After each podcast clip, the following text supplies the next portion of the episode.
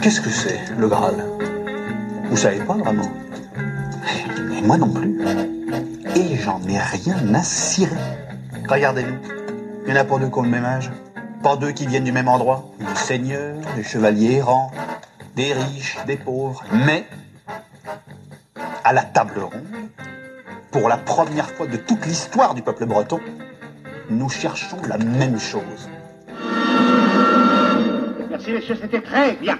C'était très bien. Vous, vous, c'était bien là-bas? Vous, c'était bien? Ça, c'est comme si, comme ça. C'était pas mauvais, c'était très mauvais. Voilà, exactement. Alors, reprenons. La table ronde du management. Une production Albus Conseil.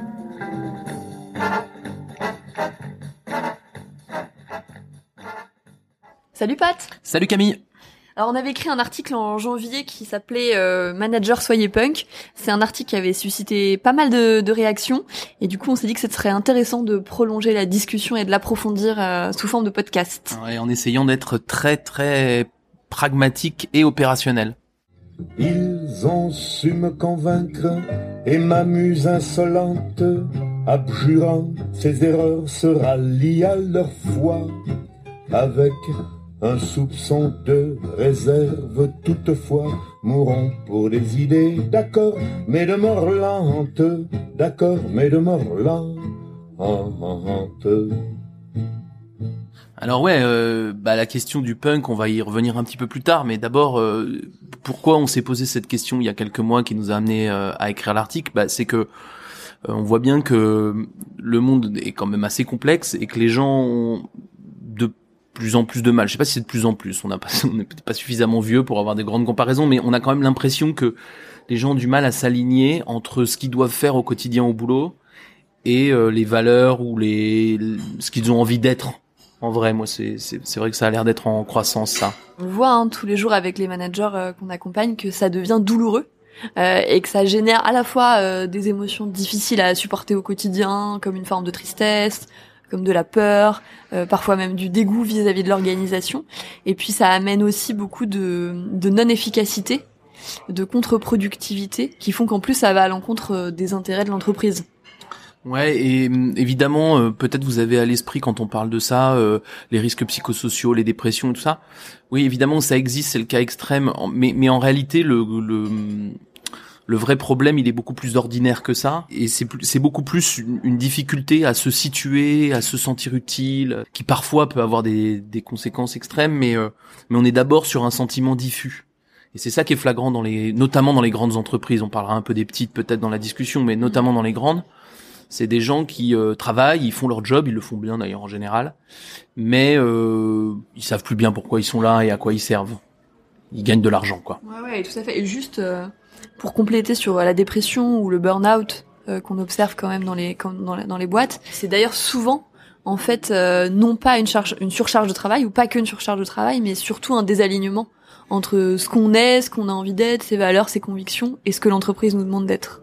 Voilà, donc c'est la, c'est le cas extrême euh, de, du désalignement euh, qu'on observe. Et ce qui est intéressant, et c'est pour ça que nous on va on va parler de punk un peu plus tard, c'est de voir notamment dans l'entreprise, mais je pense dans toutes les organisations, parce que dans les administrations c'est un peu pareil, de se rendre compte que la rébellion n'existe pas. En fait, il y a de la rébellion, notamment en France. Hein, on a de coutume de dire, oh là là, on est un pays qui manifeste, qui est pas d'accord. En fait, la rébellion en France, si on regarde, elle est globalement du fait des gens qui sont à l'extérieur du système la rébellion dans les systèmes, elle est extrêmement minoritaire, même dans les entreprises les plus les plus sensibles socialement. Or, et nous, on pense que la rébellion la plus efficace euh, et la plus productive, c'est celle qui se passe dans les systèmes. Oui, et en tout cas, en- en- avant même de parler de l'efficacité de la rébellion, euh, la rébellion a au moins le mérite, on le voit très bien dans les manifs lycéens euh, ou des trucs comme ça, elle a au moins le mérite de se sentir exister, elle a au moins le mérite de donner un Ouais, un sens, une Ouais, quête. Voilà, une quête. C'est souvent assez inefficace. Si je reprends mes, mes manifs euh, lycéennes, ça, ça produit pas souvent des grandes choses, mais par contre, ça permet aux, aux, aux ados de, de se trouver exister. Or, dans les entreprises, dans les administrations aujourd'hui, on a des gens qui, d'une part, sont pas vraiment acteurs subissent et ne sont pas non plus rebelles. Et donc euh, les recours psychologiques sont faibles. Et par ailleurs, comme tu dis, il y a aussi une question d'efficacité, c'est que non seulement donc ils sont pas très bien avec eux-mêmes, pas forcément en dépression, mais pas très bien avec eux-mêmes en tout cas, mais en plus en termes d'efficacité, bah, ça veut dire des cohortes énormes de gens peu motivés. Ouais, tout à fait. Et ça, pour le coup, ça devient euh, euh, douloureux pour l'entreprise et son, et son efficacité. Alors, du coup, après cette un petit peu longue euh, introduction, euh, la première chose qu'on voulait euh, se dire euh, à- tous les deux là, c'était de se poser la question, mais pourquoi finalement, pourquoi il n'y a pas de rébellion? Pourquoi on a une acceptation aussi forte d'un système qui ne nous qui ne nous convient, qui nous convient aussi peu? Comment c'est comment ça se fait ce, ce truc-là? C'est la première chose qu'on voudrait traiter?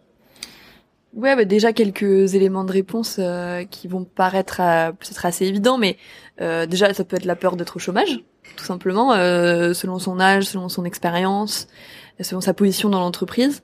Ouais, c'est les peurs en général, parce que t'as raison, le chômage c'est très fort en France notamment. Mais si c'est pas le chômage, c'est de pas avoir une promotion, de pas avoir une bonne évaluation, de pas avoir une prime, etc. Donc il y a un certain nombre de peurs, on va dire, liées au fonctionnement des organisations, qui probablement ont un effet sur euh, l'acceptation. C'est-à-dire le fait que de dire bah ouais, mais je j'aimerais bien agir, mais j'ai peur des Mm. conséquences de ce que je fais si j'agis. Et c'est pas une acceptation sereine. Mm. Euh, c'est une acceptation euh, qui a plutôt trait à la soumission. Ensuite, après les peurs, eh ben il y a un, il y a un autre syndrome. qui- alors ça, ça dépend des entreprises, mais dans certaines entreprises, c'est absolument considérable. C'est euh, le, le syndrome bon élève, c'est-à-dire qu'on l'accepte, on accepte le système aussi parce que finalement, ben on a envie euh, de montrer aux autres qu'on est fort. euh, Et un bon soldat. ouais. Et parce qu'on n'a pas été habitué, et même on le voit dans nos vies perso, à, euh, à aller contre le système. On accepte en fait beaucoup de choses. Oui, Euh, on a envie d'avoir des bonnes notes à l'école et pas toujours d'apprendre. En fait, c'est c'est ça qui est qui est- qui est- qu'on va retrouver pas mal dans les entreprises, c'est-à-dire que je peux aller en cours et ça me plaît pas trop, mais avoir une bonne note c'est important. Pas tellement parce que j'apprends l'histoire et la géo, mais parce que euh, papa et maman vont être fiers de moi, parce que le prof va me faire un compliment, parce que euh, etc etc. Donc le syndrome bon élève il est très fort. On a nous, on, accompagne actuellement une entreprise là dans, beaucoup de choses et c'est là cette entreprise-là, elle est vraiment euh, dans l'aéronautique, elle est, vraiment très drivée par ça, c'est-à-dire des gens qui souffrent pas mal, mais qui agissent de façon extrêmement forte dans cette logique de vouloir mm, bien faire quoi. Donc on a du coup une acceptation du système très forte. Ça, ça donne. On, on a, on a quelques exemples hein, euh, qui, on pense, euh, vont vous parler. Euh, par exemple, cette course à la performance à laquelle, euh, euh, à laquelle chacun joue. euh, dans laquelle chacun, beaucoup de, gens se mettent, alors que paradoxalement, elles vont tuer les familles. Tuer les familles au sens où on se rend compte qu'on passe peu de temps avec les familles, on se rend compte que quand on arrive chez soi, on est, on est en colère, on est énervé, on est stressé.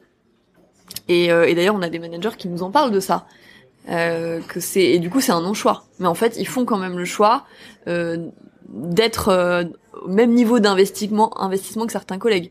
Il y avait encore on a encore un exemple d'un manager qui nous disait récemment euh, on m'écrit des, des mails à minuit euh, bon bah je suis obligée d'être sur mes mails à minuit parce que on a besoin d'y répondre. Donc ça c'est euh, ça c'est compliqué euh, on a pareil, on a des gens qui ont envie de faire une carrière, donc ça les amène à avoir des, des actions qui sont pas forcément euh, euh, en accord avec ce qu'ils ont envie de faire ou ce qu'ils trouvent juste. Même ça va des fois sur le domaine de la morale en fait. Donc du coup, on a ça, on a bien ça. je suis tout à fait d'accord avec toi. Donc on a le côté euh, bon élève, on a le côté euh, les peurs, et puis on a un troisième syndrome sur lequel on va revenir dans les solutions, qui est euh, euh, le sentiment d'inutilité. Et ça, c'est très vrai dans les grandes dans les grandes entreprises. C'est-à-dire que les gens, ils agissent pas aussi parce que euh, ils se disent que leur action est une goutte d'eau dans l'océan et que du coup, elle ne va pas euh, elle, elle sert à rien. C'est-à-dire, à quoi ça sert? Je travaille chez, je sais pas, je travaille chez Total, je travaille chez L'Oréal. Il y a 100 000 personnes. Euh, à quoi ça sert que moi je travaille différemment si les 99 999 autres ne changent pas? Au-delà des peurs et de la course à la performance, l'acceptation, à mon sens, elle est aussi consciemment ou inconsciemment beaucoup euh, expliquée par ce, cette, cette idée qu'on a que son action est trop infinitésimale pour Mhm. qu'elle ait quelque intérêt sur le, le changement du système. Ouais, qu'elle ait un impact. Et du coup, on rejoint euh, la horde des bons soldats, des exécutants, un peu malgré, malgré nous, en fait. Et c'est pour ça que je trouve que donc ça c'est ce qui selon nous explique le le fait qu'on ait un- une si grande forte enfin une si grande euh, proportion d'acceptation du système et donc du fait qu'on protège pas ses valeurs parce qu'en fait on a peur, on on est dans une course pour euh, des questions d'ego euh, on pense que ça sert à rien de les défendre finalement. Et c'est ce qui fait que quand on n'accepte plus, euh, on a en général des sorties violentes, c'est-à-dire soit en dépression malheureusement, soit des gens qui vont euh, abandonner complètement euh, le terrain euh, pour, pour aller faire tout autre chose, qui peut être respectable dans l'absolu, mais on voit bien que du coup il y a un côté euh, on-off euh, qui est embêtant, parce que ça veut dire que les, les valeurs sont peu défendues finalement dans, dans les entreprises. Et ça, ça amène un, un truc qui, moi, me frappe énormément et qui est pro- probablement le point commun de quasiment toutes les entreprises, en tout cas toutes les grandes, c'est euh, le résultat de tout ça, c'est euh, les gens sont massivement, massivement le sentiment d'être spectateurs et pas acteurs. Et ça veut pas dire qu'ils sont pas compétents, ça veut pas dire qu'ils travaillent pas bien, mais ils ont massivement euh, la sensation de ça, quoi. Et c'est ce qui amène effectivement aussi au, au désengagement des collaborateurs dans les boîtes. Oui, oui, on le voit euh, sans rentrer dans un dans une analyse politique des derniers mois en France, mais on on voit très bien que euh, il y a plein de revendications un peu pêle-mêle des gilets jaunes euh, qui valent ce qu'elles valent, mais en revanche, il y a un truc qui doit nous interpeller, c'est euh, la demande directe ou indirecte d'être à nouveau acteur. Et ce truc-là, il est bien plus que le, prix des carburants, ces, ces choses-là qui sont à mon avis anecdotiques et un peu à côté de la plaque. En revanche, la revendication d'être acteur, ça c'est c'est probablement un air du temps et c'est aussi ce qui fait probablement le succès des mecs à la Trump qui euh, entre nous font n'importe quoi mais font et euh, il est acteur, il fait n'importe quoi mais il fait. Et, et on avait l'impression que nos, les politiques d'avant, euh, par exemple Obama, euh, étaient infiniment plus intelligents, je crois que c'est le cas, mais euh, peut donner le sentiment qu'on n'a pas de prise sur le monde. Et je crois que si on veut éviter d'avoir des Trump, euh, il faut qu'on trouve les moyens d'être acteur avant que ces gens-là viennent nous proposer des solutions stupides. Et moi, pour moi, c'est le grand sujet, et c'est pour ça que on a abordé ce sujet dans l'entreprise, parce que nous, on n'a pas d'impa- d'impact sur le reste, mais c'est le grand sujet de notre société actuelle, et dans l'entreprise, il y a moyen de faire autrement. Ouais, et de sortir de ce dilemme, dilemme qui peut être euh, jugé euh, irréconciliable, qui serait de dire je j'accepte, donc je me soumets, euh, soit je me désengage, soit je me soumets et c'est, j'accepte et c'est quand même douloureux parce que je me sens pas aligné, euh, ou je démissionne. En fait, c'est presque ça. On arrive à ces Mm. deux ces deux choix-là, qui sont du coup à deux extrêmes. Et nous, ce qu'on ce qu'on pense et ce qu'on ce qu'on voit d'ailleurs avec certains managers, c'est qu'il y a une troisième voie euh, qui est euh, euh, bah, de réussir à travailler, d'exister dans l'entreprise sans se trahir, en composant avec la complexité du système, qui fait qu'on n'est pas radical, euh, tout en menant des actions qui vont dans le sens de ce qu'on pense être juste. Alors ça c'est la voie du punk. Alors euh, pour en discuter euh, plus plus précisément, euh, on a on a trouvé dans une très jolie émission de France Culture euh, sur le, le punk une une définition euh, d'un mec qui qui raconte ce que c'est. Vous allez voir, ça parle punk, hein. Euh, mais c'est très clair et on, on en parle juste après. La définition du punk, c'est ouais. Steve ignorant. Ouais, t'as peut-être l'air euh, bizarre. Tu parles peut-être de manière bizarre. Peut-être que tu vas te bagarrer parce qu'un connard dans le pub commence à dire des trucs racistes. Bah, je continuerai de réagir comme ça. Le punk, c'est tu te connais. Le punk, c'est t'abandonnes jamais. Tu te bats. Je sais que je vais perdre, mais j'essaye quand même. Je vais jamais m'arrêter, jamais m'arrêter. C'est ça le punk, c'est ça le punk. Réveille-toi, réveille-toi. Réfléchis pour toi-même, ne sois pas d'accord. Je suis pas d'accord avec plein de trucs, je serai jamais d'accord. Bon, il a le traducteur a, a su trouver un ton euh, un peu caricatural du punk et évidemment on a le on a le langage fleuri, mais euh, mais moi je suis enfin je suis vraiment d'accord avec ce qu'il dit, c'est-à-dire que je, je trouve qu'il y a une idée de d'intégrité avant avant de parler de, de, de choses très concrètes, il y a vraiment une idée d'intégrité avec soi-même et d'une certaine forme de colère Euh, alors on n'est on pas obligé d'avoir toutes les mêmes. Hein. Euh, là, je faisais référence au côté acteur dans l'entreprise euh, et on a une, euh, une manager qu'on apprécie beaucoup là tous les deux qui qui qui a une grande une position importante dans les médias et qui elle veut défendre la démocratie à travers son métier des médias. Donc on n'est pas obligé d'avoir le même les mêmes combats, mais il faut avoir cette intégrité d'abord à soi-même. c'est assez essentiel et je crois que le punk c'est ça, c'est d'abord cette intégrité et qui ne s'impose pas aux autres. C'est-à-dire, pour faire euh, très très simple, je porte une crête et je te demande d'accepter que je le fasse. Je te demande pas de le faire toi-même. Et j'aime bien moi cette idée que le punk, c'est d'abord quelqu'un qui agit pour lui-même avant de donner euh, d'ordonner aux autres de le faire. C'est beaucoup plus que les hippies. Les hippies avaient été beaucoup plus moralistes euh, que les punks. C'est ça que j'aime bien. Moi, je préfère les, les punks aux hippies pour cette raison. Après, faut, faut pas se méprendre. On n'incite pas du tout à la violence quand tu fais, quand il parle d'aller euh, se bagarrer quand il entend des propos racistes et tout ça. Euh, non, non. Nous, ce qu'on dit, euh, c'est de s'inspirer euh, de, de la philosophie punk et euh, d'en faire une transposition dans l'entreprise, de s'en servir pour mieux exister dans l'entreprise. Du coup, de se réveiller, de pas être d'accord. Après, faut pas être d'accord intelligemment, c'est-à-dire qu'il faut quand même être tactique être euh, un punk un peu tactique euh, pour pas non plus euh, se griller entre guillemets. Euh, c'est-à-dire, je prends un exemple radical, mais pas se faire virer. et puis même avoir une action constructive. Ça sert un peu la rébellion intelligente en fait.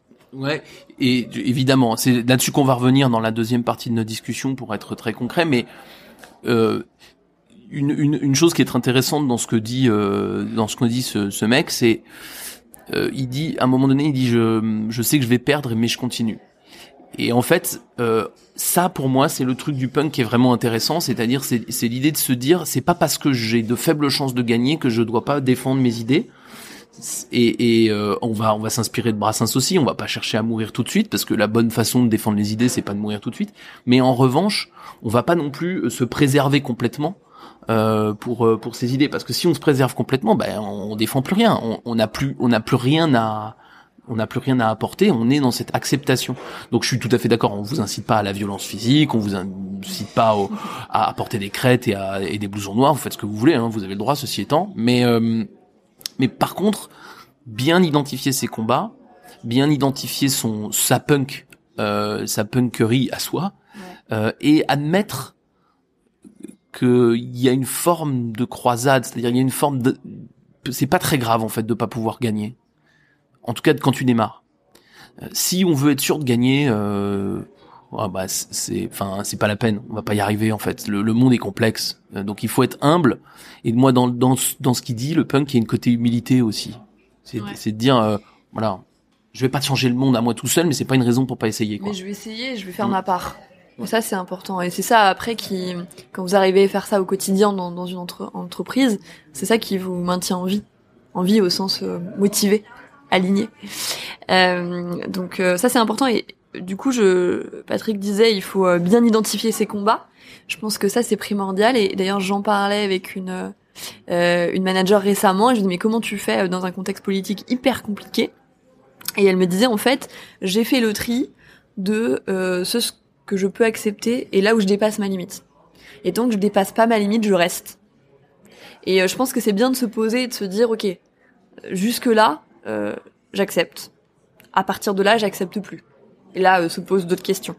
Mais déjà d'avoir fait ce tri-là, je pense que ça devient moins douloureux parce qu'on identifie beaucoup mieux les actions et où on peut les mettre pour qu'elles aient de l'impact. Alors dernier point, avant de rentrer vraiment dans le très très concret, il y a, y a, quand même une limite à ce qu'on dit. Il faut reconnaître que ce qu'on propose est plutôt accessible aux gens, allez, je vais dire forts.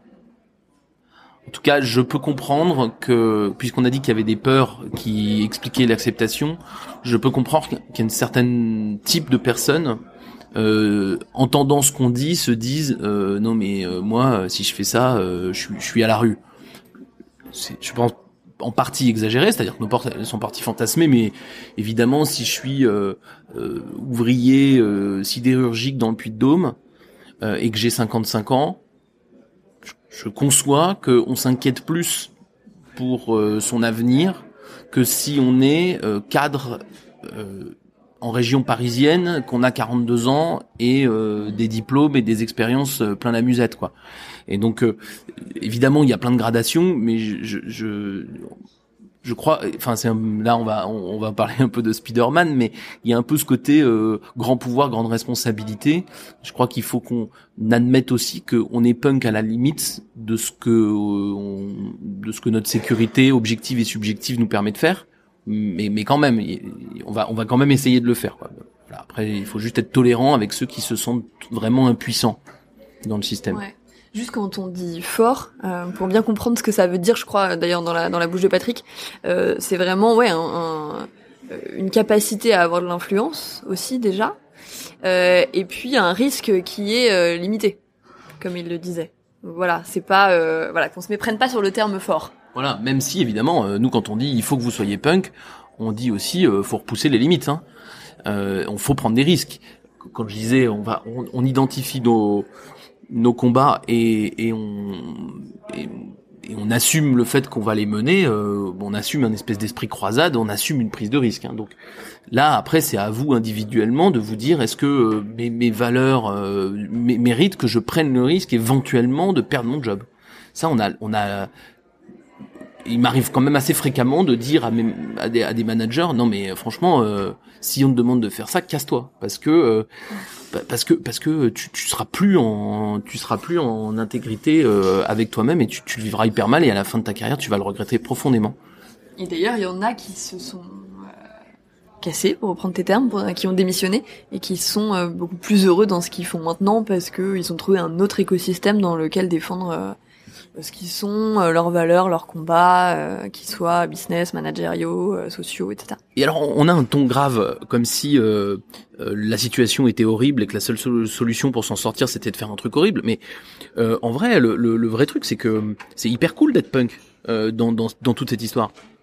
Ouais, c'est vrai que c'est sympa. Et d'ailleurs, nous on pense qu'il faut le prendre un peu comme comme un jeu de l'être et de, de de trouver comme ça une quête qui nous qui nous éclate et qui éventuellement peut en éclater d'autres. Et oui, c'est, oui, exactement, c'est un jeu. Et pourquoi c'est un jeu? Bah, Parce que d'abord, on va, on va se battre pour des trucs auxquels on croit vachement, donc du coup, il y a quand même une motivation intrinsèque à le faire qui est, qui est, qui est rigolote. Et puis euh, et puis en plus, euh, euh, on enfin on a des systèmes. Le système dans lequel on vit, il a beaucoup de défauts et il est très très décrié pour son côté soi-disant financiarisé. Mais il, il faut pas oublier qu'il est aussi c'est aussi un système particulièrement libre et que moi je préfère quand même de très loin notre système avec tous ses défauts, mais qui te permettent de faire quand même un peu ce que tu veux et dire quand même beaucoup de choses que l'inverse. Donc on voit aussi l'amusement d'être punk, c'est pas de se battre avec tout le monde. L'amusement d'être punk, c'est de trouver des failles euh, et, et, d'exploiter la liberté partout où elle existe. C'est ça qui est, qui, est, chouette et qui, peut rendre le truc marrant. Et qui trouve des failles qui vont vous permettre de euh, d'aller vers votre de votre dessin euh, ou votre combat. On parlait tout à l'heure d'identifier les combats, c'est exactement ça.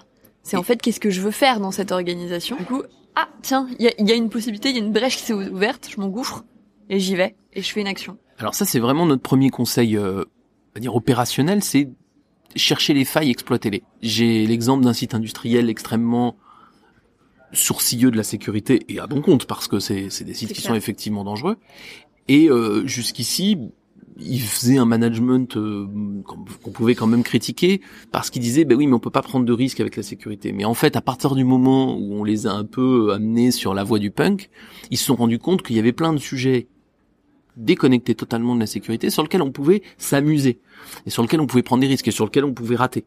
Et du coup, il y en a plein parce qu'il y a plein de sujets qui touchent pas la sécurité dans un dans une équipe, par exemple. Donc c'est le premier truc, c'est les failles. À partir du moment où je suis très conscient de ma, mon combat, en fait, je vais les voir. Et c'est ça le, le, premier premier point. D'ailleurs, le patron d'usine dont, dont tu parles, euh, il me semble que finalement, il avait décidé de ne pas afficher un objectif zéro accident ce qui est finalement assez euh, non conventionnel, on va dire, au regard de ce qui se fait dans, dans les usines et dans les industries aujourd'hui euh, en France. Oui, complètement punk. Et alors, ce qui pourquoi il l'a fait? Il l'a fait parce que lui, il croit justement au fait qu'il faut mobiliser les gens, qu'afficher zéro accident, euh, c'est que de la morale, mais en réalité, tout le monde sait que c'est pas possible euh, dans un dans un site pareil. Du coup, c'est bien trop vertigineux pour les équipes. Il a affiché un objectif bien moins élevé. Les équipes, euh, du coup, se sont retrouvées très motivées pour euh, pour faire ça et ils ont battu, euh, ils ont dépassé l'objectif qui s'était fixé et battu un record. Donc Comme quoi, on peut être punk et servir l'entreprise.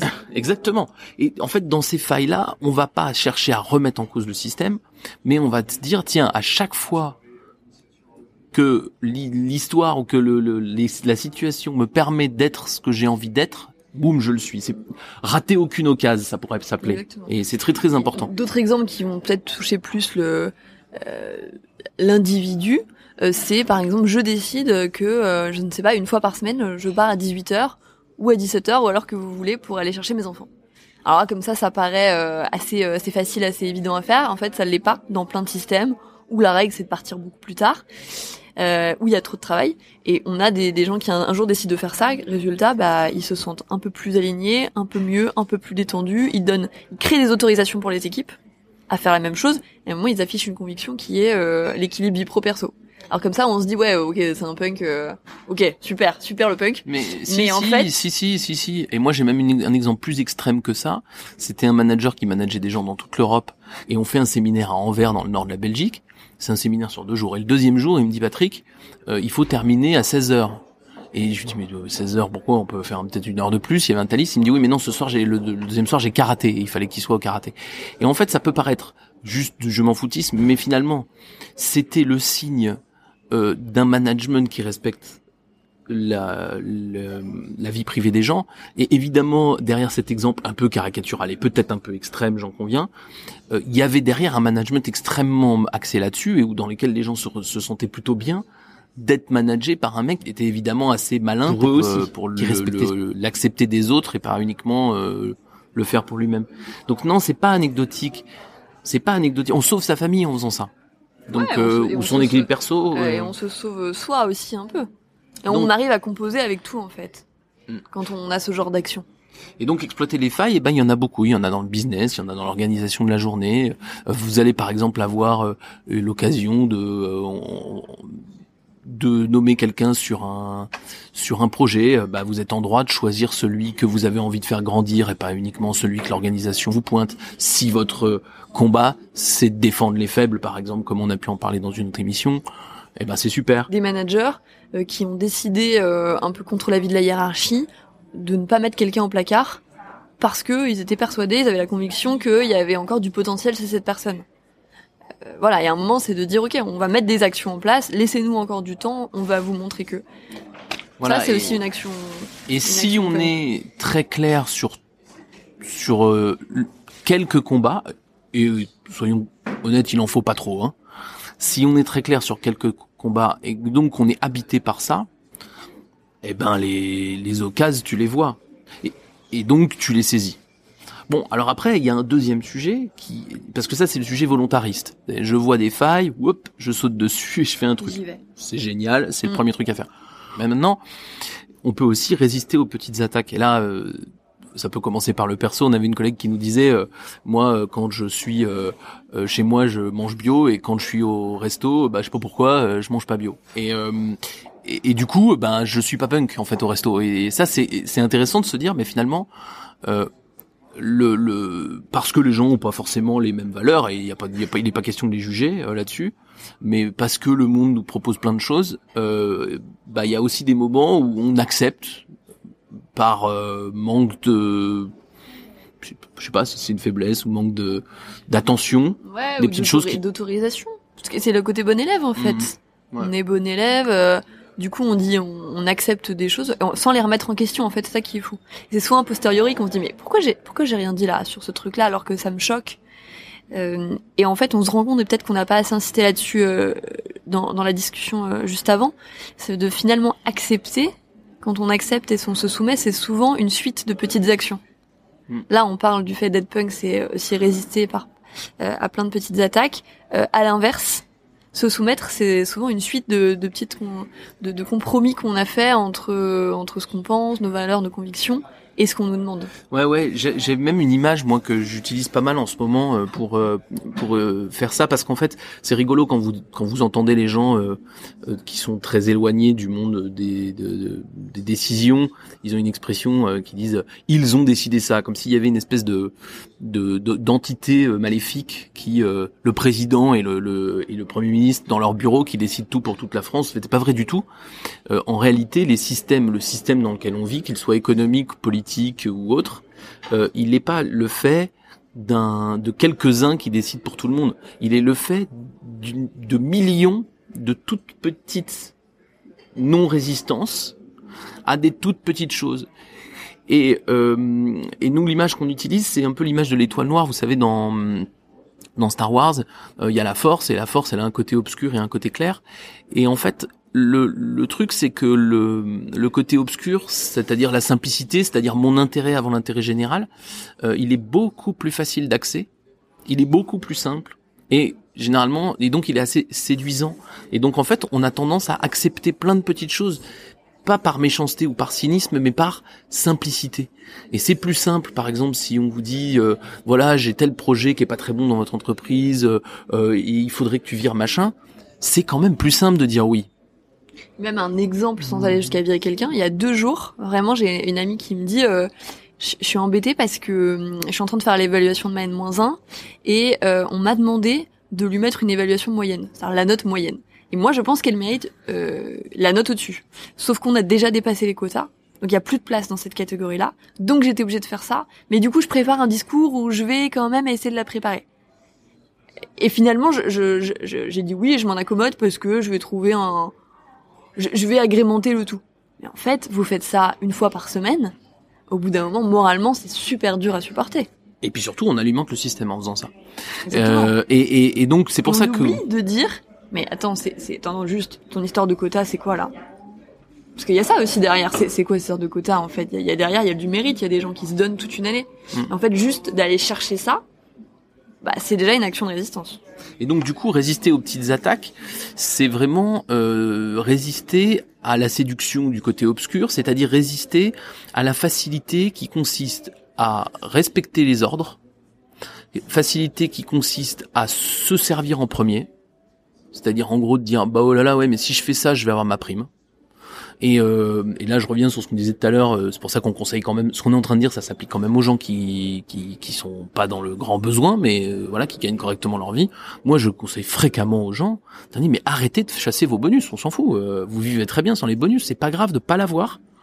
Mais dites-le vous entre vous. On va faire ça. On risque de perdre notre bonus et tant pis. Et là, moi, j'étais il y a deux semaines avec un collectif de gros de patrons de sites qui s'est dit explicitement, mais tant pis, on fait ça et tant pis si on n'a pas nos bonus. Et, et là, on parle de dizaines de milliers d'euros, hein, donc euh, c'est pas les mecs ils ont pas renoncé à 200 euros, mais ils gagnent déjà bien leur vie. Et donc résister, c'est ça a un coût, il faut, faut faut se le dire, mais en fait humainement, c'est c'est très satisfaisant. Ils sont largement payés par leur effort. euh, ils vont gagner 10 000 balles de moins ou 20 000 balles de moins, mais mais ils seront plus en ligne Mais avec eux-mêmes. soulagé, voilà, du oui. fait euh, de te de te sentir plus respectable à tes propres yeux. Parce que ça qui est dur, c'est qu'à un moment, et ça arrive, on en rencontre des gens qui finissent par se dégoûter eux-mêmes en fait. Et c'est pour ça qu'on s'adresse vraiment. euh, Moi, je m'adresse vraiment aux gens qui euh, sont des cadres supérieurs, cadres dirigeants. Je comprends bien qu'un SMI- que quelqu'un qui est au SMIC, il ait du mal à renoncer à une prime de 200 euros. Je- je- C'est J'arrive à comprendre ça. normal. Par contre, le mec qui gagne 150 000 euros par an, moi, je pense qu'il peut renoncer à 10 000 de plus. Et, et- et la proportion est vaguement la même, sauf que quand on est à 150 000 euros par an, on vit correctement en France. Il n'y a pas de problème majeur. On n'est on n'est pas un richissime, on n'est pas du tout pauvre. Hein. On, a, on vit très correctement en France à 150 000 euros par an. Donc 10 000 de plus, on s'en fout. Ah oui, Patrick, oui, 150 000 euros, je pense qu'on vit très correctement. Non, non, mais ce que je veux dire, c'est qu'on ne parle pas de Bernard Arnault euh, qui gagne 40 millions d'euros Ah euh, chaque sûr, année. Donc euh, c'est c'est juste quand je dis ils sont pas richissimes, c'est pas c'est- je dis pas qu'ils sont pauvres, je dis juste voilà, euh, ils sont pas dans la catégorie des hyper riches. Ils sont dans la catégorie des gens très aisés qui peuvent se permettre de faire ça. Euh, bah, après, si on devait parler de la catégorie des gens hyper riches, euh, enfin, euh, déjà, je crois qu'ils nous écoutent pas. Non, c'est pas Et puis, euh, je crois qu'on est vraiment dans des logiques différentes. Mais, mais bon, pour ceux-là, là, pour ceux qui ont des beaux salaires euh, de, de cadres dirigeants, moi, je vous dis vraiment, il va falloir commencer à si arrêter de vous gagnez chasser. moins de 150 000 euros, Vous pouvez euh, vous quand même faire des choses, hein, qu'on s'entende. Hein. Mais ce que je veux dire, voilà, c'est, c'est, c'est, il faut résister à ça. Espèce d'avidité. euh, le, le, le, le côté obscur, c'est ça. C'est je, j'accepte un, un, un bénéfice immédiat pour moi, mais je fais quelque chose euh, avec lequel j'aurais du mal à vivre et surtout qui va me pas me permettre d'être un manager inspirant euh, qui, qui emmène les gens vers quelque, quelque chose de, de chouette. Alors, il y a un point très important sur les deux points qu'on a dit, donc euh, exploiter les failles et résister aux petites attaques. Dans ce cadre-là, attention au radicalisme. C'est-à-dire qu'on n'est pas en train de dire, c'est là qu'on s'inspire du punk, mais qu'on vous propose de pas les copier. C'est que je ne crois pas qu'on puisse faire évoluer le système si on est totalement dogmatique. C'est-à-dire si on dit c'est soit ce que je pense, soit rien. Et euh, ça manque d'abord, d'abord, d'abord, je trouve que ça manque profondément d'humilité. Et ensuite, ça pose un vrai problème parce que ça nie les valeurs des autres. Ça, de- ça nous fait devenir, c'est un peu le Lancelot, tu sais, de à la fin de Camelot, c'est-à-dire qu'il dit, euh, euh, ben, ben, on va prendre que les, et fait une, fait une épuration quoi.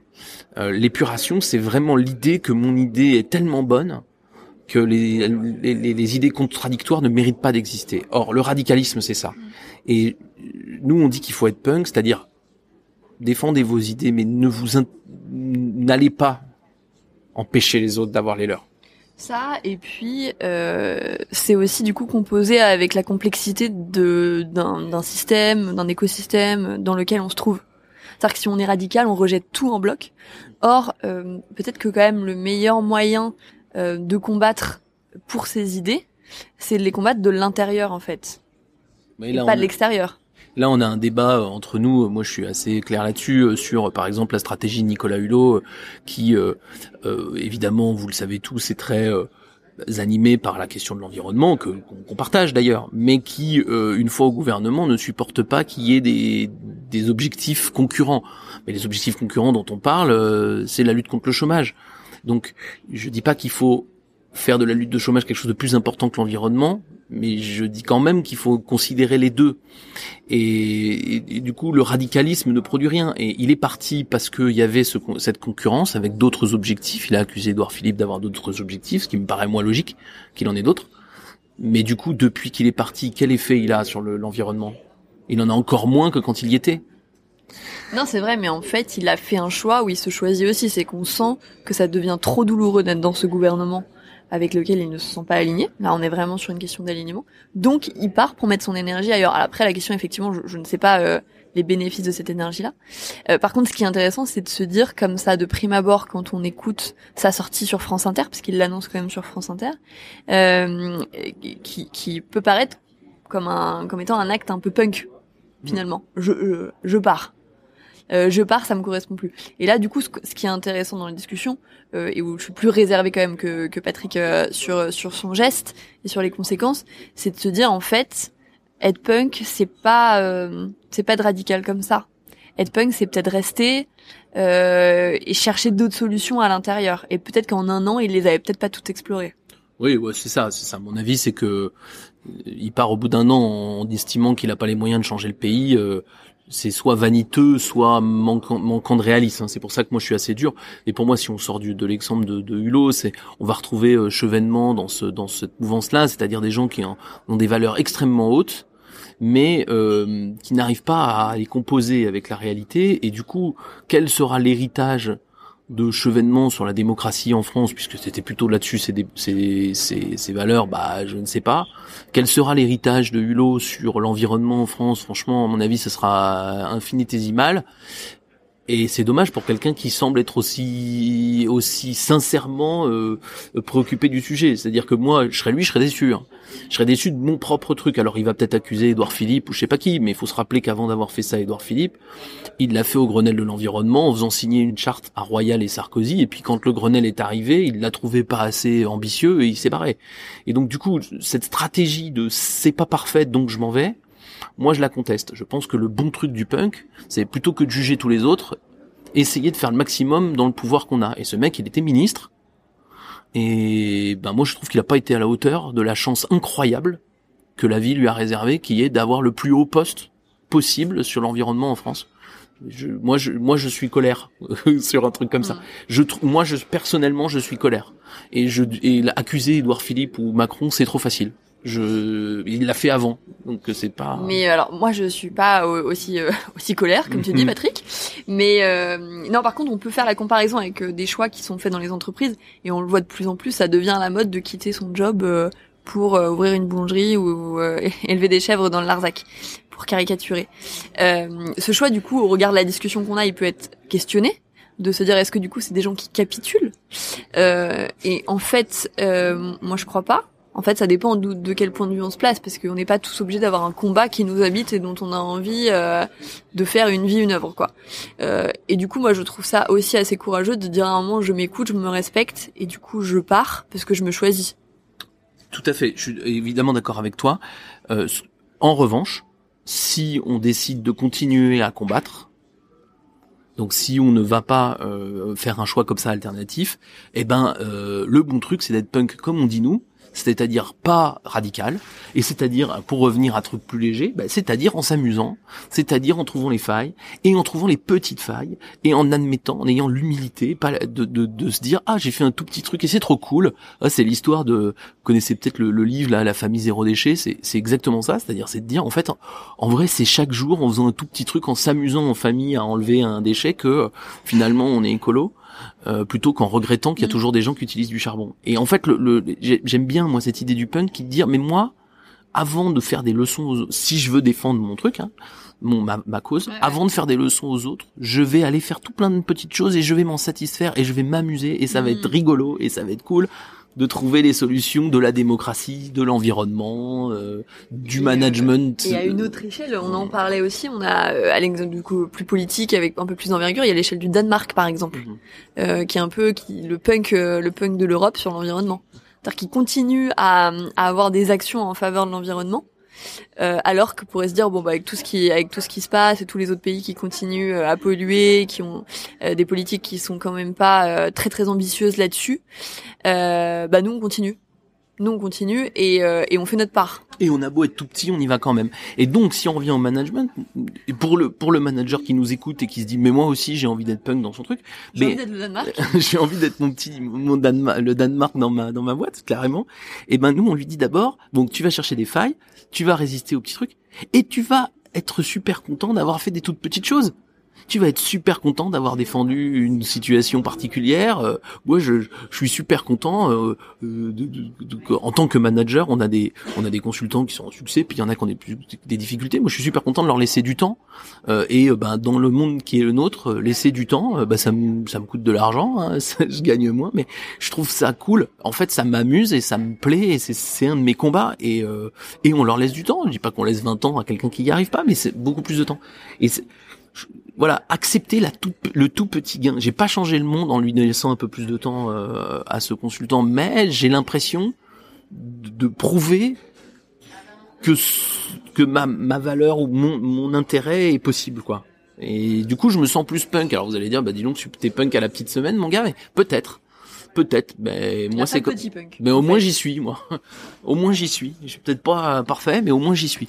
Et c'est c'est tout, c'est tout, c'est tout ça. Le, le voilà. Et j'ai- j'aime pas trop. C'est pour ça qu'on avait un autre article qui est beaucoup plus vieux sur. euh, J'aime pas trop le management par les valeurs parce que je trouve que si on me dit bah ouais, mais alors euh, je vais défendre l'humilité, euh, le euh, machin publiquement, bah très vite on est dans quelque chose d'assez pénible et de. Vas-y, fais-le plutôt que de le demander aux autres. Voilà, c'est ça le punk, c'est fais-le, c'est c'est ce qu'il dit le mec. Vas-y, fais-le. Tu vas peut-être perdre, mais fais-le. Mm. Et j'aime bien cette idée-là. Exactement. Euh, et puis la troisième chose nous qu'on conseille de manière euh, assez pragmatique, c'est d'aller chercher des alliés pour faire ça, parce que ça, ça, ça va sûrement euh, du coup vous satisfaire euh, et même vous enthousiasmer euh, de faire tout ce qu'on vient de citer, Euh, mais vous pouvez vous essouffler ou vous dire que ça n'a pas autant d'impact que vous voulez si vous n'avez pas des gens qui le font avec vous. Et, et par ailleurs, c'est sûr qu'il y a des gens qui sont motivés par les mêmes trucs que vous, surtout sûr. quand vous bossez dans des grandes boîtes. Parce que alors là, statistiquement, euh, il y a forcément des gens comme vous sur tout ou partie de vos combats. C'est d'ailleurs, il n'y a même pas besoin de s'allier avec des gens qui sont d'accord avec tout. Ouais. Donc ils existent, c'est marrant. Et ça, ça fait partie du jeu. Moi, euh, j'y ai eu un que qu'on conseille, c'est de se dire, mais allez les chercher les mecs. En, en, pas en hiérarchique, en pas hiérarchique, en près Ouais, de vous, loin et- de vous. et proposez, euh, opposez vos convictions et voyez comment, voyez comment ça répond. Et là, on peut faire des, des belles choses. On envoie des collectifs qu'on commence à réveiller avec des avec des idées, euh, so- souvent portées par un, un leader, mais il en suffit d'un. Et c'est pas forcément d'ailleurs ce, celui qui a le pouvoir hiérarchique. Il suffit d'un leader, par exemple, dans un comité de direction, euh, qui dit mais pourquoi on n'essaierait pas faire ça? Alors il y a toujours le ouais, mais euh, le PDG, euh, euh, il a un management qui est quand même par exemple pas du tout euh, pas du tout axé là-dessus. Comment on va faire? Bah, Attendez, c'est pas grave, on va réfléchir. Peut-être que nous, à notre niveau, on peut créer euh, on peut créer des choses, des choses là-dessus. Ouais, et là, on active un truc qui est très évident. hein, c'est un truc que l'humanité de tout temps. On voit bien que le courage, euh, c'est une force personnelle, mais qui se cultive en collectif. On le voit dans le sport, on le voit euh, euh, hier dans les phénomènes guerriers, euh, dans les dans les grandes conquêtes de l'homme. Le courage est, une, est un acte individuel qui se cultive en collectif, et, et, et donc en allant chercher des alliés, non seulement c'est plutôt sympa à faire, vous allez rencontrer des gens avec qui vous allez faire des grandes choses et qui vont devenir des vrais proches, des, des gens qui vont devenir des vrais amis, en tout cas des amis de travail, mais des vrais amis. Et vous allez faire pro- pro- progresser vos causes, et puis vous allez vous donner du courage, parce que le jour où vous avez un coup de mou, bah, il y a des chances que lui non, et donc on va, ça va, ça va s'équilibrer.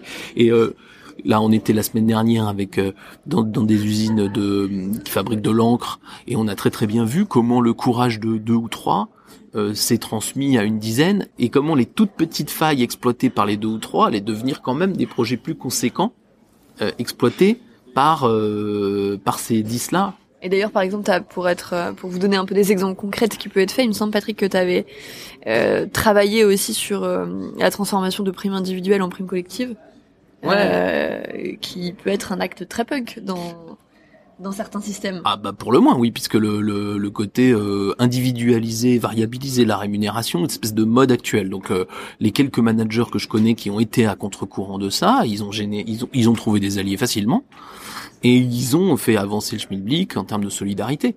Mais euh, euh, et, et donc n'hésitez si vous avez le pouvoir de bouger ça. Euh, euh, amusez-vous à le faire, c'est super et vous serez hyper satisfait de ce que vous avez fait et en plus vous y trouverez une efficacité considérable.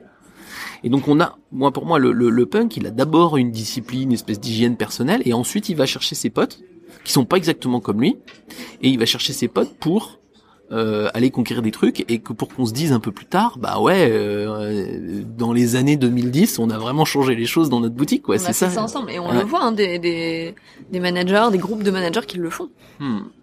Nous, on a l'occasion, là, on voit bien, on est dans une entreprise où on a l'occasion, euh, parce qu'on a un leader punk euh, euh, très fort, de changer à très grande échelle. Mais avant d'arriver au moment qui est le nôtre aujourd'hui, où peut-être qu'un changement à grande échelle va intervenir dans les deux trois prochaines années, eh ben, on a fait des changements avec des punks plus isolés qui ont prouvé que c'était possible à petite échelle.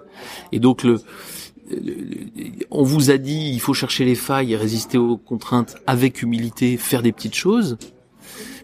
Mais ensuite, en allant chercher des alliés, ces petites choses euh, peuvent devenir des des plus grandes. C'est ce qu'on voit euh, en 1h35 dans euh, 12 hommes en colère. hein. C'est la capacité que l'humain a à se mobiliser, à changer d'avis quand, eh ben, petit à petit, les actions ont l'air de changer le monde. Et l'optimisme, pour moi, il se travaille comme ça, dans l'action, et pas dans la radicalité. Et euh, si on revient sur notre ami Hulot, il y a au moins une chose euh, sur lequel tu seras, je suis sûr, d'accord, c'est qu'il n'a pas été chercher d'alliés, le mec. Il n'a pas été chercher d'alliés dans le gouvernement. Il n'a pas été chercher des gens pour faire avec eux. Il a eu, il s'est drapé dans son espèce de, de, de... Enfin, de ce qu'on voit en tout cas à Oui. l'extérieur, peut-être qu'il a tenté. En tout cas, il n'y a Euh, pas un ministre qui a été le défendre. Euh, Euh, Non, mais c'est dommage alors que je pense qu'effectivement la cause environnementale est à mon avis partagée par euh, la plupart des ministres, En j'espère. tout cas, celui, ceux-là, ceux qu'on a là, euh, pas ceux qui sont au Brésil actuellement, mais ceux, mais ceux qu'on a là, probablement. euh, moi, j'ai la, la certitude que euh, si je prends euh, les, nos trois derniers présidents en, en off, euh, ils sont tous, ou les quatre derniers même, ils sont tous honnêtement préoccupés de ce sujet-là. Seulement, aux affaires, comme on dit, ils sont soumis à plein de pression et ils n'arrivent pas complètement à résister. Moi, ma tendance, droite, gauche, centre, peu importe, c'est ce serait d'essayer de les aider. Parce qu'en fait, tant qu'on les aide pas, euh, on perd 4 ans, 5 ans. Et ça, c'est vraiment le problème. Et donc, du coup, on, perd 5 ans et on espère que le prochain fera ça, mais le prochain, il aura des pressions, etc. Donc, plutôt que de se dire, ils sont pas parfaits, donc ils sont pas bons, donc on fait rien. Moi, j'ai tendance à dire, ils sont pas parfaits, c'est comme nous.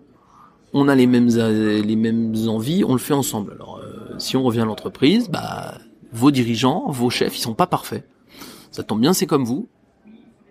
Et donc, euh, plutôt que de se dire ils sont pas parfaits, donc j'avance pas. C'est d'accepter l'imperfection et de de continuer euh, vous à être punk à l'échelle que, que vous pouvez, que vous que vous, vous autorisez. Exactement. Et à vous amuser à ça en fait, surtout. Exactement, ouais, et se faire plaisir, à défendre les trucs, trouver des gens qui le font avec vous, et puis vous allez vous faire une carrière euh, chouette. Et dans ce sillage-là, et pour reboucler avec la discussion euh, du mois dernier sur le sur le développement des hommes et la performance, dans ce sillage-là, vous allez emmener les gens plus faibles dont on peut admettre que dans un premier temps ils soient moins punk que vous parce qu'ils ont plus peur de pour leur avenir, pour leur emploi, pour leur prime, euh, que sais-je. Et c'est d'ailleurs aussi souvent comme ça qu'on regarde euh, une carrière, c'est de se dire en fait elle est réussie parce que je me suis pas complètement trahi. C'est peut-être ça aussi réussir euh, réussir une carrière, c'est la regarder avec euh, plus de bienveillance et de tendresse que euh, j'ai eu j'en ai je suis sortie avec un titre honorifique, avec de beaucoup de pouvoir, avec beaucoup d'argent mais je me reconnais absolument pas dans les actions que j'ai pu mener quoi. Ouais, moi j'ai un truc que je dis souvent au coaching, euh, notamment aux managers un peu pressés, ceux qui ont vraiment envie de réussir, je dis mais un jour tu seras grand-père. Réfléchis bien à ce que tu raconteras à ton petit-fils de ce que tu as fait de ta carrière. Et c'est beau, hein. c'est le côté père castor de Patrick. Ça. Mais non, mais je, je pense que c'est c'est c'est assez essentiel le parce qu'en fait, quand on prend le truc sur une temps beaucoup plus long, euh, tu raconteras pas à ton petit-fils que tu as reçu une prime en 2018 ou 2019. Euh, tu lui raconteras que oui ou non. Ou que t'as viré quelqu'un en qui tu ouais. croyais. Et surtout quand il lui demandera, quand lui il te demandera, euh, parce qu'il vivra dans un, un certain système, qu'est-ce que t'as fait, qu'est-ce qui s'est passé en 2018, 2019, 2020, euh, qui, qui fait que vous avez agi ou que vous avez pas agi? Euh, moi j'aimerais quand même plutôt avoir une réponse et j'aimerais plutôt pouvoir dire à minima j'ai essayé et euh, si je m'y suis bien pris j'ai réussi. Donc euh, le, le aujourd'hui, nous, on voit qu'on arrive à réussir pas mal de choses. Pas nous, euh, enfin, nous, les managers, on arrive à réussir pas mal de choses quand ils sont patients et quand ils cherchent des alliances. Patients, modestes, mais déterminés et en recherche d'alliances. Et pour aller plus loin. Aller plus loin. Aller plus loin. On va aller encore un peu plus loin. On va aller, plus loin. loin. Alors pour aller plus loin ce mois-ci, relisez si vous l'avez pas fait le, notre article Manager soyez punk, janvier 2019. Et puis un autre un peu plus ancien, mars 2014, Stop au management par les valeurs, qui va montrer comment on défend correctement les valeurs. On vous conseille euh, l'émission de France Culture LSD, la série documentaire. Ça s'appelle Punk Génération Nos Futurs. Euh, c'est euh, diffusé en avril, mais sur France Culture, vous avez des deux ans, je crois, pour écouter. Et puis on vous propose de vous intéresser à quelques punks euh, célèbres, en tout cas des gens qui pourraient nous inspirer. Dans les artistes français, c'est simple, Renaud, Brassens. Et puis sinon, dans les expériences de management, ben, nous on pense que toutes les expériences de management un peu alternatives, alors que ce soit le management libéré ou d'autres choses, sont souvent le fait de, de gens punk. Alors euh, les entreprises libérées, on va penser à Favi, euh, Chronoflex, mais euh, probablement qu'il faudrait se pencher sur l'histoire de Michelin, sur l'histoire de du groupe Mullier, pour trouver des, des moments où les gens ont défendu une certaine idée de manager leur entreprise et pas celle qu'on leur imposait à l'école ou dans les livres. Eh ben merci à tous de nous avoir écoutés sur le Manager Punk ce mois-ci. On revient très vite avec un nouvel épisode, un nouveau sujet. Et puis d'ailleurs, si vous avez des suggestions, comme d'habitude, n'hésitez pas à nous les soumettre. Et évidemment, si vous allez sur les plateformes, en particulier iTunes, mettez un petit commentaire et 5 étoiles, ça nous aide pour le référencement. Merci beaucoup. À très bientôt. À bientôt. À suivre. On dirait le soir des navires de guerre, battus par les vagues, rongés par la mer, tombés sur le flanc, giflés des marées, vaincus par l'argent les monstres d'acier voudraient travailler encore, travailler encore, forger l'acier rouge avec mes mains d'or, travailler encore, travailler encore, acier rouge.